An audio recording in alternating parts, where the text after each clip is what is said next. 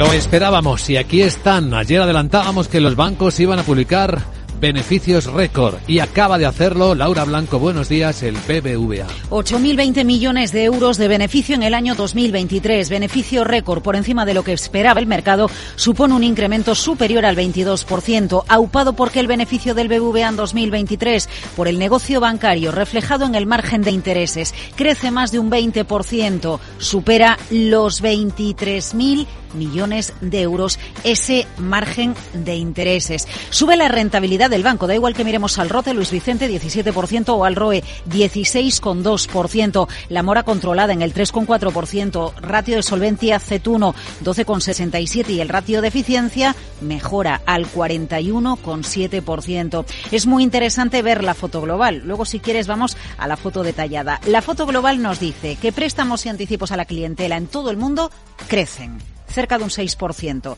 que los préstamos a particulares en todo el mundo de manera global crecen más de un 7%.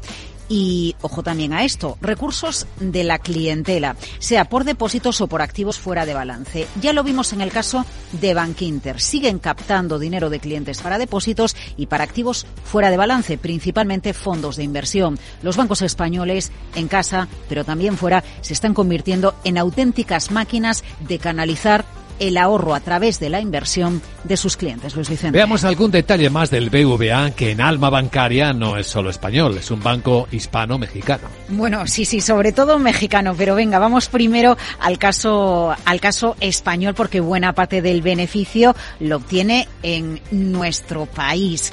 2.755 millones de euros obtenidos en España de beneficio de los 8.000 el beneficio en España del BBV en 2023 ha crecido un 65% con un margen de intereses que crece un 49%. La mora en casa está por encima de la mora en el resto del mundo de media, 4,1%. Y fíjate qué interesante. Inversión crediticia en España. Cae, cae, Luis Vicente, un 0,9%, principalmente porque cae el crédito a grandes empresas. Lo interesante es que aunque la inversión crediticia en España cae, crecen dos partidas. Crédito al consumo de BBVA en España, casi un 6%.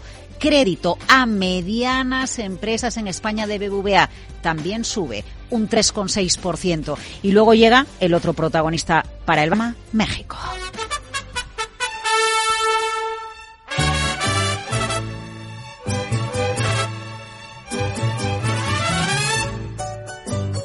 Pues sí, México genera el 55% de todo el beneficio de BBVA. No es la primera vez que decimos que BBVA es un banco mexicano, ¿verdad?